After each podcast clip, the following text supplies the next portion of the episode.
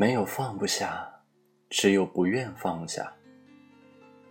一个哭者找到一个和尚倾诉他的心事，他说：“我放不下一些事，放不下一些人。”和尚说：“没有什么东西是放不下的。”他说：“这些事和人，我就偏偏放不下。”和尚让他拿着一个茶杯，然后就往里面倒热水，一直倒到水溢出来。哭着被烫到，马上松开了手。和尚说。这个世界上没有什么事是放不下的，痛了，你自然就会放下。你可能觉得难过，因为无论你对他怎么好，他都不领情。他不是看不到，他只是装作看不到，或者他根本不想看到。你觉得自己很喜欢他，甚至觉得再没有一个人可以像你那么喜欢他。你用尽全力对他好。把他看得比自己还重要，有什么事情第一个就想到他，联系不到他的时候，你担心他担心的快疯了。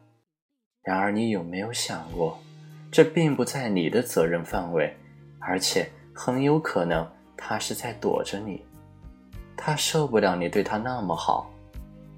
不要一直发短信给他，不要一直找他，你也许只是想找他说说话。你觉得那很正常，不算苛求，但是，也许他并不这么想。记住，你的想法不代表他的想法。你是真的不求回报的在喜欢他吗？你扪心自问一下，你确定不用他回报什么吗？那为什么你会难过？若是真的一无所求，你又怎么会觉得难过呢？所以。别觉得你那么爱他是伟大的，也许他根本不在乎你怎么为他付出。有时候你给他的爱或许是种负担，这种负担只会让他更加想远离你，因为他不想亏欠你。别事事为他担心，为他张罗。你觉得他没有你不行，你觉得别人做不到你那么完善，但是你要清楚。你不是他要的那个人，你做的再完善，也敌不过人家不做。那个位置本来就不是你的，你何必硬要挤上去呢？你说道理你都懂，只是你做不到。喜欢他不是你的错，想关心他不是你的错，控制不住自己不是你的错，但是那是你的方式。人家不一定就能接受你这种所谓无私的爱，所以如果你喜欢他，他不喜欢你，那么就请你默默的别试图让他知道，就算你会难过，甚至难过的流泪，就请你默默的，就算是逼自己也好，一定要忍着。傻孩子，忘了吧，所有你留恋的。你回忆的，你拥有过的，那些，都已是记忆。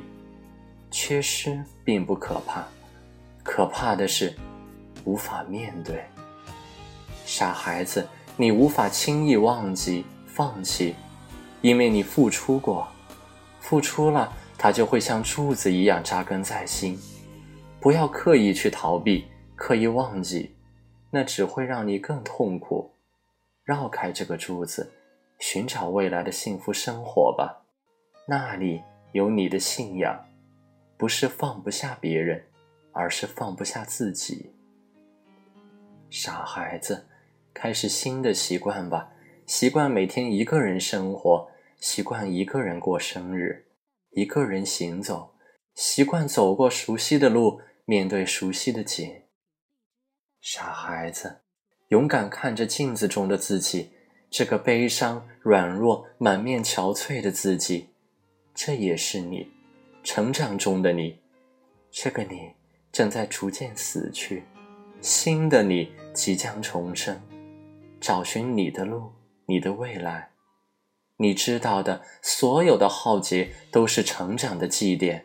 做最好的自己，即使一个人。傻孩子，尽情发泄吧。拨开自己的心，用文字，用声音，用所有能发泄的方式，泄完了就要振作。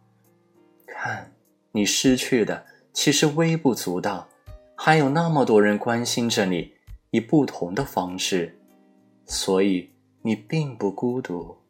正是这样的失去，让你看清现在所拥有的幸福。傻孩子，别哭，别再哭。不值得，把过去尘封，别委屈，别不甘心，别不接受，开始新的旅程吧，去遇见新的风景，新的际遇，做你该做的事吧，有很多事等待着你完成。正如你说的，信仰在空中飘扬。傻孩子，生活褪去了曾有的颜色，暂时宁静。别沉沦在这片宁静里，那会毁掉你。你要明白，虽然残忍，但这个决定足够正确。现在的生活不是你想要的，为了你的理想，你必须学会适时放弃。给对方最好的关怀，就是变得更好、更强大、更幸福。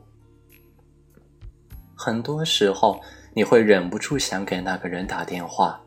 请千万一忍再忍，真的打了，请用问候的语气，并且不要有期待或恍惚。若是他打给你，请不要接听，或是用最平淡的语气与之聊天，因为没有几对情侣分手后可以成为好朋友，而重新开始是太难的事情。我们可以很痛快的想，你越是冷淡他。他越是怀念你，因为人就是这样，无妨把这当做一种快乐的方式。现在坚强的我，原本很脆弱，过去对我来说却是深深的伤，到现在留下的伤口都还在流血。别说谁对谁错，感情的道路上没有错与对。因为这份感情本不属于我。